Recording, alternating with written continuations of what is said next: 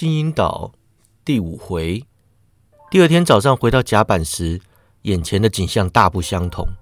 如今我们位于岛东海岸的东南部半里外，整座岛大部分都覆盖在灰色树木之下，加上一些高大的松树，山丘如同尖塔般凸起于树林上方，布满奇形怪状的裸岩，比其他山丘高上三四百尺的望远镜丘外形最奇特，四面陡峭。丘顶削平，宛如雕像台座。由于没有起风，我们必须放下小船，拖船划出三四里外，绕过岛屿角落，沿着狭窄海道进入骷髅岛后方的下锚处。我自愿上船划桨，气温炎热，水手都在抱怨。我认为这不是好现象。今天之前，所有人都很努力工作，但是一看到金银岛，纪律马上荡然无存。我们抵达目的地。下锚停船，此地让陆地包围，埋在树林之中，树根直接深入水里。沿岸基本上是平地，两条小河或说两座沼泽汇入这座或许能称之为池塘的海湾。船上看不到房舍或栅栏，那些都被树木遮住了。要不是手中握有本岛的地图，我们会以为自己是第一艘发现这座岛的船。医生闻了闻空气中那股臭味，说道。我不知道岛上有没有宝藏，但肯定有热病。回到大船上后，水手懒散的态度越演越烈。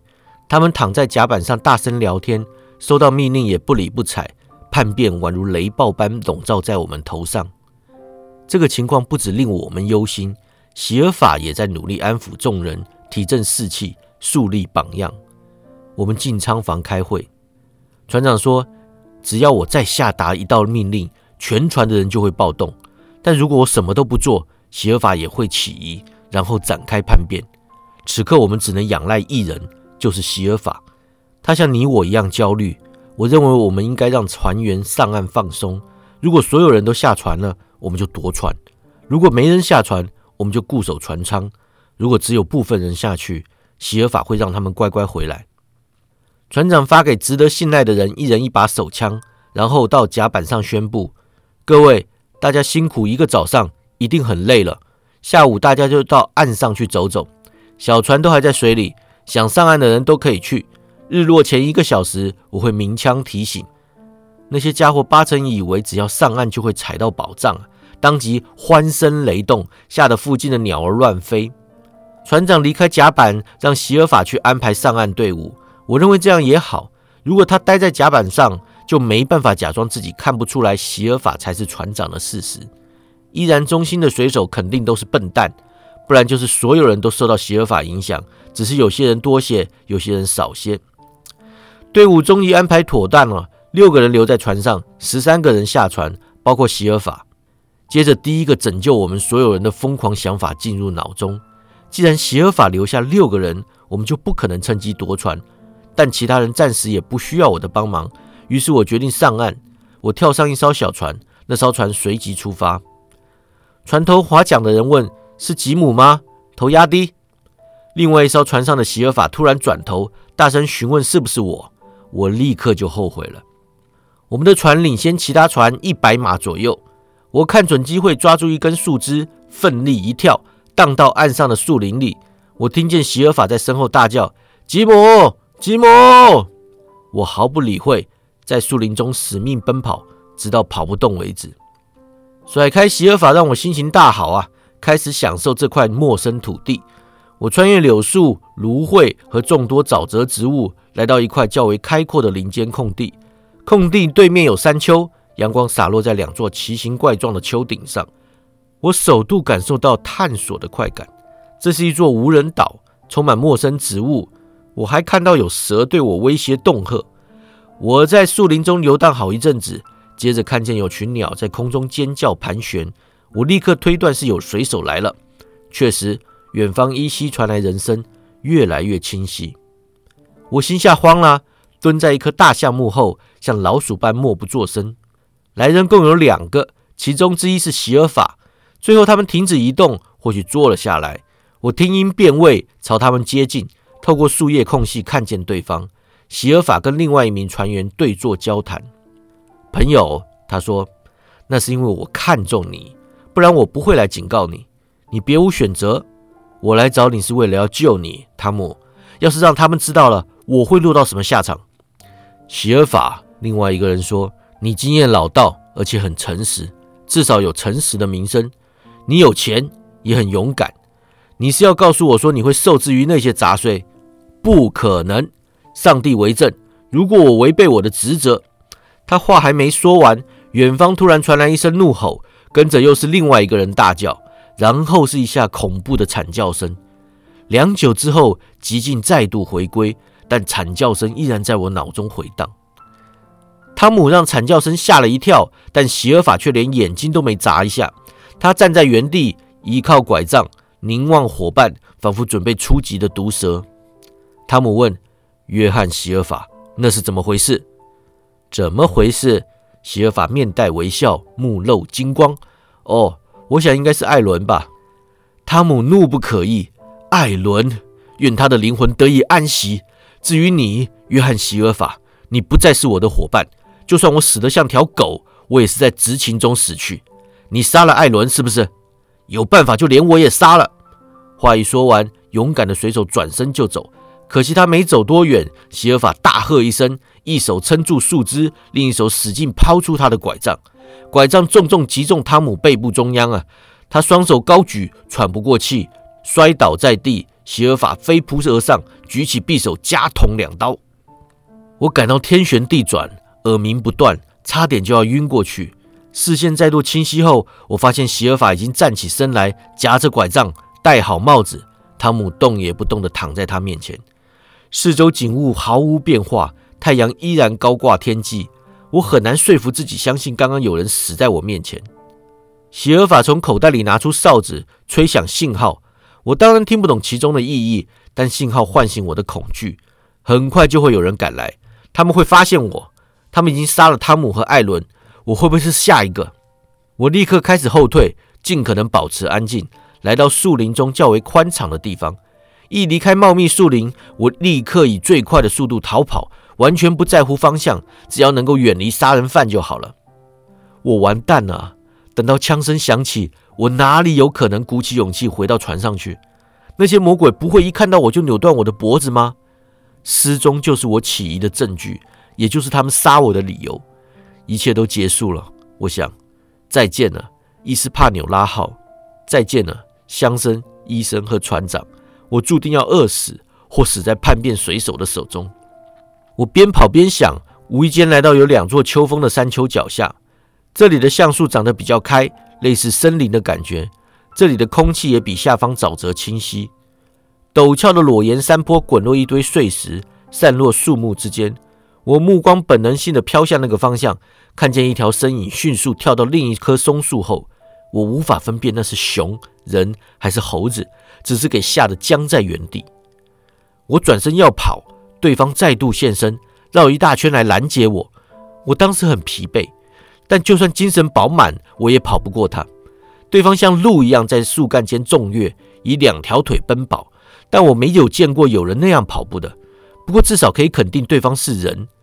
对席尔法的恐惧重返心头，我停下脚步，四下寻求脱身之策。接着想起我有手枪，内心终于浮现勇气。我决定要去面对这个岛上的男人，转身朝他走过去。对方当时躲在另一根树干后。不过，一看到我朝他走近，立刻走出树后，朝我上前一步。他迟疑后退，然后再度上前。最后，我惊讶又困惑地看着他跪倒在地，朝我拜倒。我停步问：“你是谁？”班刚恩。他回答，声音嘶哑，宛如锈索。我是可怜的班刚恩，已经三年没跟基督徒说话了。我如今看出他是个白人。皮肤被太阳晒伤，嘴唇都变黑了，白眼珠跟深色皮肤强烈对比。他的衣服是老船帆做的，破破烂烂，充满补丁。三年啊！我叫你遭遇船难吗？不，朋友。他说放逐。我听过这个字，那是海盗间很常见的惩罚，把受罚者丢在荒岛上，只留少许弹药给他。放逐三年了。他继续靠山羊、莓果和牡蛎过活，人在任何环境下都能存活。但是，朋友，我好怀念基督徒的食物。你身上不会刚好有带卤肉吧？我经常梦到卤肉，然后在失望中醒来。如果我能回到船上，我说，我保证帮你带卤肉来。他一直在摸我的外套，摩擦我的手掌，欣赏我的靴子，基本上就像个雀跃不已的小孩。但我最后那句话令他吃了一惊。如果你还能回船上，他附送。有人不让你回去吗？总之不是你啊！我回答。你说的没错，他大声道。你叫什么名字？吉姆。他语气愉快。吉姆，我是虔诚的教徒，有个虔诚的母亲。我会沦落至此，完全出于天命。待在孤岛上的生涯让我把一切都想清楚，再度回归前程。你不会抓到我偷喝兰姆酒，除非是为了求好运。当然，我保证会当好人。而且，吉姆，他左顾右盼，压低音量。我很有钱呢。我肯定独居让这个可怜的家伙失心疯了，而我八成有把这个想法表现在脸上，因为他重复道：“有钱，有钱。”我告诉你，我会让你成为男子汉，吉姆。你运气好才能第一个找到我。他脸上突然笼罩阴霾，抓紧我的手问：“好了，吉姆，说实话，那不是弗林特的船吧？”我心中一喜，认定他是朋友，于是立刻回答他：“不是，弗林特死了。”但老实说，船上有几个弗林特的手下，没有一个独角人吧？他倒抽一口凉气。席尔法，我问。对，席尔法。他说就是他。我说他是厨师，也是领头叛变的家伙。他用力拧我的手腕。如果你是约翰派来的，那我就死定了。你究竟是谁的人？我果断决定，当即把整件事情全盘托出。他全神贯注听完，然后拍拍我的头：“你是好孩子，吉姆。”他说：“你认为这个乡绅是个开明的人吗？”我的意思是说，他有没有可能提供一千磅赏金给我？我敢说他会。我说：“当前的做法是，所有人都能分享宝藏。”他神色精明地问：“他会带我回家吗？”我大声说：“当然，乡绅是绅士。再说，如果解决掉叛变的船员。”我们会需要你帮忙驾船回家，这倒也是。他似乎松了一大口气。我就老实跟你说了，弗林特买宝藏时，我在他的船上，他带了六个人上岸买宝，剩下的人留守老海象号。最后弗林特一个人回来，跟去的六个人全死了。他是怎么干的？船上的人都猜不透。一对六啊！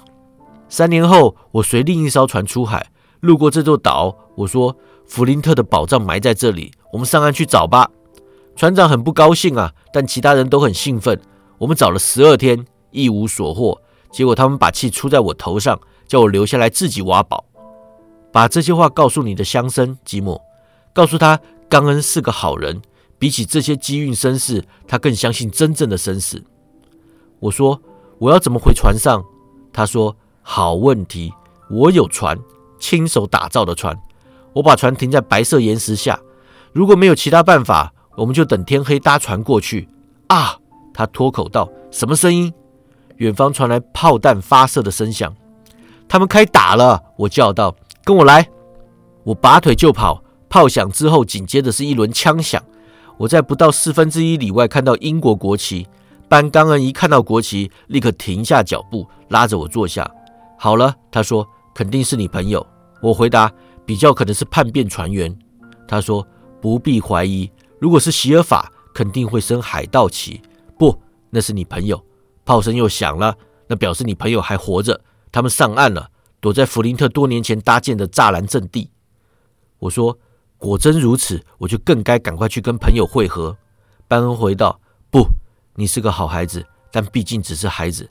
班刚恩要走了，就算有兰姆酒喝，我也不会过去。”除非我见到你那个天生的绅士，获得他亲口承诺，别忘了帮我传话。